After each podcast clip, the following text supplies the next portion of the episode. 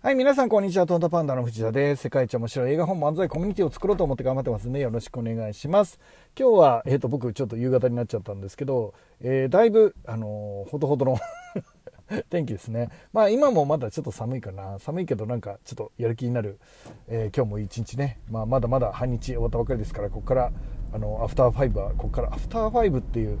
あの表現が今はしないみたいですね就業後みたいな表現なんですかねアフターファイブとは限らないですね。はい。っていうのを、えー、楽しんでいけたらいいかなと思ってます。で、えっと、リンゴ姫は順調でですねそのアニメがもうそろそろ完成するんですね。えっとアニメって何かというとまず絵本リンゴ姫ではですねまあリンゴ姫が冒険に出て何人かの人に会いながら傷つきながら成長していくっていう、えー、2日間の物語なんですけどそのリンゴ姫が、えー、国を出てですね最初に出会うえ、人がですねノア君っていう赤い髪の男の子なんですね。でその男の子が実はあの全体を通してはですね、まあ、主役級の活躍をするえー、リンゴ姫っていう壮大な物語70年ぐらいを僕イメージしてますけどその70年ぐらいの物語の2日間が今回絵本になっていて70年間中の2日間ですね。でその前にそのノア君っていうのがですね、まあ、生まれてから育ってリンゴ姫に出会うまでっていうのを今アニメにしているっていうことですね。えっ、ー、とりんご姫に出会うまでのノア君っていうのをえー、可愛いアニメにしてるんですね。もうめちゃめちゃノア君可愛くねイラストレーターの方が描いてくれるのでこれ早くみんなにも見てもらいたいなと思ってるんですけど、えっと、それのですね、まあ、音楽どうするとか絵をどうするとかテンポどうするとかいうのを、まあ、クリエイターの方々で話し合ってもらっているんですけど、うんえー、本当にねあのいいものを作りたいっていう気持ちはみんな一緒なので、えー、最後はですねたくさんの人をそれで、えー、感動してもらえたらいいかなと思って今アニメを作ってます、えー、楽しみにしてもらえたらすごく嬉しいです。よろしくお願いします。でえっ、とですね今日はねどんなお話をしようかなって思う思うかって言うとねえっ、とえバミューダなバミューバミューダソフト食べたいですかって言われたら何て答えますかっていうお話を今日はしていきたいと思うんですね。バミューダソフトについて。まあお話をしていきたいと思っています。でねえっ、ー、と僕うんあの好きな働き方とかね、えー、これ好きあれ嫌いって判断する時あるじゃないですか。今の生き方とか今の仕事とか、えー、好きですか？みたいなえー、好きな働き方好きな生き方好きな仕事って何ですかって聞かれた時にね、えーと、ちょっと困らないですか、えーと、例えばね好きな食べ物何ですかってみんなに聞いたら今まで食べた何千種類もある何万種類もありますかね、えーと、いろんな食べ物があると思うんですけど、えー、とその中から、えー、一番好きな食べ物っていうのを選べるじゃないですか。で、えーと、例えば好きなスポーツは何ですかって聞いたら今まで見たものやったものの中から、まあ、何百っていうスポーツがあると思うんですけどその中から、えーと、見るんだったらこれやるんだったらこれっていうふうに選びますよね。つまり、えーと、いくつか経験する中でやっと初めて好き嫌いっていう判断ができる。もっと言えばですねちょっとハマってみないと本当に自分が、えー、と合うとか合わないとかあ分かんないと思うんですね。もっとさらに言えばですねその時期によって全然変わると思うんですよね。小さい時好きだったものと、えー、20代で好きなものと、えー、60代で好きなものと80代で好きなもの多分変わりますよね。で、えーと、なので今、えー、味わってみないと、えー、好きかどうか分かんないっていうことですね。えっ、と皆さんが、えー、美味しいと思うものって、え皆さんしか分かんないですよね。え、あの体験してみないと分かんないっていうことなんですね。例えば、えー、今ちょっと最初のソフトの名前忘れちゃった。まあちょっとバミューダソフトっていうソフト、えーと、皆さん食べたことがないので、えー、食べたいか食べたくないかって判断できないですよね。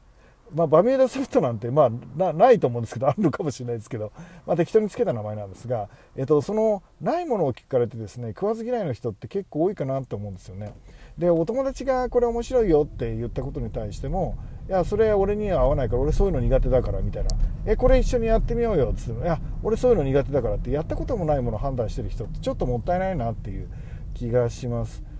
えっと、そのね周りの人がどういう思いで言ってくれてるのかってすごい大事だと思うけど本当にあなたに面白いんだろうなと思って言ってくれてるものがあるとするならばね、まあ、ちょっと試してみるのも悪くないかなと思うんですよね。でそれが結構人生開いたりすることもあるのでなんかあのやったことのないものを簡単に切っちゃったり知らないものを簡単に切っちゃったりするのって、まあ、簡単だし楽ですよね。知らないものって怖いし危ないって思っちゃうしね。判断しなきゃいけないからちょっと嫌なんだよね。えっ、ー、となのでみんな知らない技術とか知らないこととか、えーと、切っちゃうんだよね。今例えば僕あの AI でね、えー、絵本を作ったわけなんですけど、えー、それだけじゃなくて今、えーと、多分ね去年の末から劇的に変わってきたんですよねあのミッドジャーニーとかいわゆるお絵かきソフトが流行りだしてからえー、チャット GPT 含めて AI のアプリっていうのの機能がですねものすごい進化してるっていうか、えーと、使いやすくなっていて、えーと、驚驚くべき進化を遂げているんですよね。なので、えーと、これから、えーと、本当に面白い時代になると僕は思っていてそれを皆さんにですね、まあ、お伝えしようと思うんですけどもうその AI って単語を聞くだけでああもういいそういうの無理無理っていう人結構多いですよね。いやとりあえずちょっといじってみようよって、えー、と別に登録とか難しかったら僕のパソコンでちょっといじってみてよみたいな感じのものでもですね、えー、と本当にあの嫌な顔をする人もいるし、えー、と僕が熱く話してるとなんか行かれちゃったのかなこの人はみたいに取られちゃう感じもあるんですよねあそうかって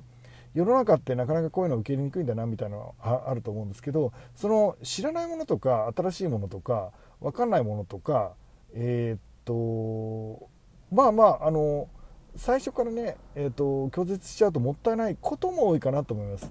えーと、してもいい時あると思いますけどもったいないこともあるかなって思うのねバミューダソフトってめっちゃうまいよって信頼できる友達が言ってんなら食べてみてもいいと思うんですよね。で食べてみて、まあ、まずいよっていう判断になったらそれはそれで人生の一つの1ページじゃないですか、えー、それならまずいよとかうまいよでその友達と、まあ、遊びがあったら喧嘩してもいいわけだし。なんかそういう何？ななんつうんですかね。うん。経験しないともったいないなって。それで自分の好きな生き方なんだろうって考えてる人多いと思うのね。で、えーと、食べ物に関しては今まで食べたものから、えーと、スポーツに関しては今までやったものを見たものから、えーと選ぶじゃないですか。だけど好きな仕事って何だと思う？っていうことに関しては今あの仕事が好きか嫌いかしか答えられないよね。だって他のやったことないんだから。やったことないんだもんね。せいぜい、えー、と1個か2個じゃないですか。だとするなら僕は、えーとね、空いてる時間にいっぱいいろいろ興味あることをやってみるのっていいと思うんですよね。人生っていうねこの100年の中で、まあ、おそらく僕らはいろんな仕事を経験するでしょう。でそのいろんな仕事を経験する中で自分が一番合ってるものなんてやってみなきゃ分かんないでしょっつってるんです。空いてる時間で興味あることどんどんやって興味ある場所に行って、えー、興味あるイベントに参加してまああのなるべくお金はかけないようにした方がいいと思うけど、えーと、かけるところにはしっかりかけながらで、えーと、勉強していくっていう、えー、感じ取っていく、え、自分の魂に聞いてみるっていうんですかね。お前はこれ面白いと思うかっていうことを聞いてみるっていいと思うんですよね。昨日は、えーと、僕ですね、えー、とライブにお友達のライブに行ったんですね。えっ、と普段僕はですねライブにはほぼ行かないですよね。なぜかというとですね、えーと、あのそんなに、えー、面白いと思えないんですね。音楽ライブにね。え講演会は好きですね。講演会は好きなのでよく行きますけど音楽ライブとかですねワークショップも行く時はありますけど何あの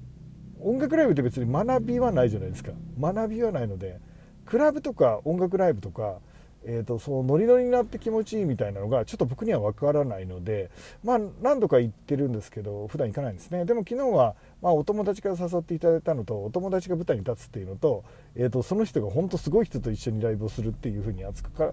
って、えー、くれたので、えーと、ちょっと顔を出したんですね。で,、えー、とでライブの面白さっていうのは僕自身は分からなかったんだけど、まあ、前半が終わってからですねこれどうやって楽しんだらいいんですかってライブ好きな人に聞いたんですよね。そしたら、えーと、こうやってね楽しむんだって。例えばベースの人の指の動きあれ普通はこうで。で今日の人はもう神と呼ばれる人だからこういう指さばきでみたいなのを教えてくれてそこ見るだけでも全然違うよっていうその何ていうかですね僕みたいな、えー、人が喜びそうなところ？楽しそうなとこ教えてもらってみたんですね。そしたら後半のライブは、えー、と前半よりもずっとですね楽しく見ることができました。あすごいんだなこの人たちって思ったんですね。なんか、えーと、ここで楽しいよっていうことを楽しんでみること、えー、行ってみてですねどこが楽しいのか楽しみ方を聞くっていうんですかね。えっと、そういうことしてみるといろんなことが面白くなるんじゃないかなと思いますで仕事に関してもね、えっと、まずは、えー、興味のあることにチャレンジしてみてでチャレンジしてる人たちにどうしたらもっと面白くなるかみたいなどうしたらもっとこれ極められるかみたいなことを、あのー、ちゃんと楽しんでる人から聞いてねその人のそばでその仕事どんどん楽しんでいったら絶対その仕事も好きになっていくと思うんだよね。えっと、頑張ってるっていうよりはえーと、旗から見たらすっごい努力してるように見えるけど本人は無努力感で全く努力してない感じでやっているような、え感じの人、え、そういう人のそばでですね、え、仕事を学んだりすると絶対仕事楽しくなってくると思うのね、えーと、大事なことは自分が楽しい魂が喜んでる、えものすごいワクワクしてる、えそういう状態を維持することだと思うからさ。でそういう意味で言ったら、えーと僕らの今やってることえー、何なのかチェックしてみるというね。でもしちょっと停滞してるところもあるんだったら誘われたものに全部行ってみるよね。3ヶ月ぐらいはなんか誘われたものに全部出てみるとかね。でその時にね、えーと、僕らの人生の扉がねパーンと開くようなこともあるんじゃないかななんて思ったりします、えー、ぜ試してみてください。ということで、えーと今日もねあと半日あると思うのでめちゃめちゃ面白い一日を過ごしていきましょう。いってらっしゃい。